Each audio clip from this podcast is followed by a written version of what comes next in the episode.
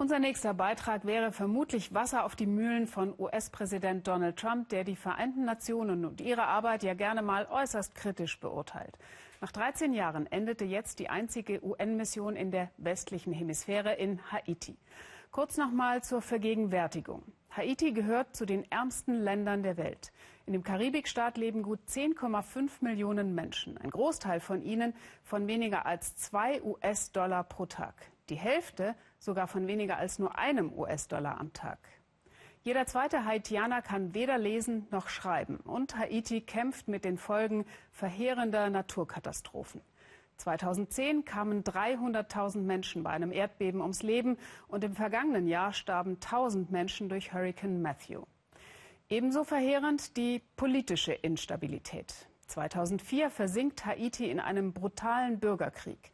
Um Ordnung und Sicherheit wiederherzustellen, rufen die Vereinten Nationen die Mission MINUSTA ins Leben, an der 7500 Soldaten und 1200 Polizisten beteiligt sind. 13 Jahre waren sie im Land. Nun im Oktober endete die Mission. Anlass für unseren Korrespondenten Thomas Aders nach Haiti zu reisen und Bilanz zu ziehen. Cité Soleil, die Sonnenstadt, größtes Armenviertel der Hauptstadt Port-au-Prince. Eine halbe Million Einwohner sollen hier leben, vielleicht auch mehr. Wer soll das wissen in einem gescheiterten Staat, der von menschlichen und natürlichen Katastrophen heimgesucht wird wie kaum ein anderer? Monique hat zwei Kinder von zwei Männern. Der Vater ihres ersten Kindes ist getürmt und hat beide im Stich gelassen, ohne einen Cent Unterstützung. Carlos habe er geheißen, sagt die Mutter, und sei Blauhelmsoldat der Vereinten Nationen gewesen. Männer, die sowas machen, die eine schwangere Frau zurücklassen und sich einen Dreck um sie und ihr Kind kümmern, sind Verbrecher. Sie stürzen uns bewusst ins Elend. Das sind Kriminelle.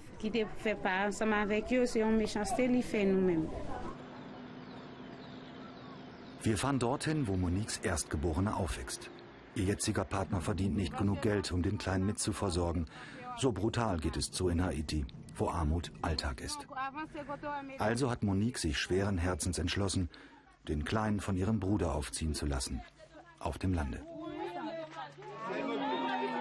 Vier Jahre alt ist Luis jetzt. Sein Teint eine Spur heller als der der Mutter. Kein Wunder, Carlos, der UN-Blauhelm, war Brasilianer. Hunderte von UN-Soldaten haben in Haiti Kinder wie Luis zurückgelassen. Ich bin so stolz auf meine Schwester. Für mich ist sie fast wie eine Tochter. Im Augenblick hat sie leider keine Möglichkeit, sich um Luis zu kümmern. deshalb bin ich Gott so dankbar, dass er mir hilft, den beiden zu helfen. 13 Jahre waren die Blauhelme in Haiti um die Ordnung wiederherzustellen. Jetzt sind sie abgezogen und haben viele zerstörte Familien zurückgelassen. Sexuelle Ausbeutung, sogar Vergewaltigungen. Die UN-Soldaten auf Haiti haben heute einen denkbar schlechten Ruf. Dabei brachten sie einst Hoffnung ins Land. 2004 gab es bürgerkriegsähnliche Auseinandersetzungen. Rund 7500 Soldaten und Polizisten der MINUSTA, der UN-Stabilisierungsmission, waren daraufhin stationiert worden.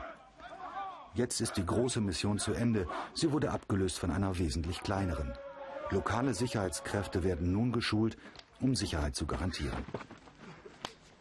Hinter vorgehaltener Hand sagt uns ein Ausbilder, dass nicht einmal Geld für das Schießtraining vorhanden sei.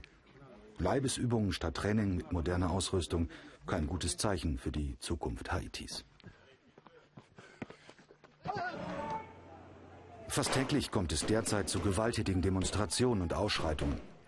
Von einer wirklichen Stabilisierung Haitis kann offensichtlich keine Rede sein, auch wenn die Leiterin der UN-Mission dies behauptet. Die Stabilität, die man heute in Haiti sieht, ist eine direkte Folge der Stabilisierungsarbeit, die von MINUSTA geleistet wurde. Mario Joseph sieht noch ein weiteres schwerwiegendes Problem. Der Anwalt vertritt nicht nur von UN-Soldaten missbrauchte Frauen, sondern auch die Leidtragenden der Cholera-Epidemie, für die die MINUSTA verantwortlich war. Der UN-Generalsekretär hat gesagt, wir stoppen die Cholera in Haiti. Und das ist jetzt schon wieder ein Jahr her. Nichts ist geschehen, rein gar nichts. Das ist das Problem und das ist so frustrierend. Nicht nur für die Opfer, sondern für das Land. Not only for the victim, but for the, for the country. Minusta, Cholera. Überall Schilder von erbosten Anwohnern. Wir suchen jenen Ort in Zentral-Haiti, an dem die Cholera einst ausgebrochen war. Hellblau und weiß, schon von weitem erkennt man die Farben der UN. In diesem Lager, das hauptsächlich von UN-Soldaten aus Nepal bewohnt wurde, ist im Oktober 2010, neun Monate nach dem verheerenden Erdbeben, die Epidemie ausgebrochen. Ein Anwohner zeigt uns, wie es dazu kommen konnte, dass der Erreger sich in Haiti ausbreiten konnte, wo es vorher noch niemals Cholerafälle gegeben hatte. Er führt uns zu einem Platz direkt neben dem ehemaligen UN-Camp.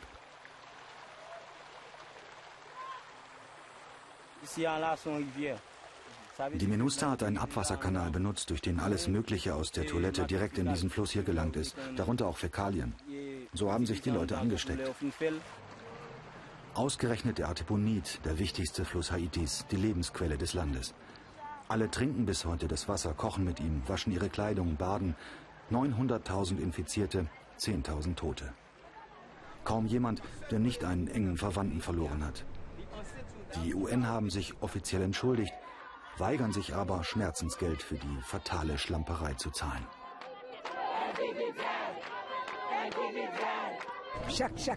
Ich habe immer noch schweren Durchfall, alle 14 Tage. Ich bin zu schwach, nur um zu stehen.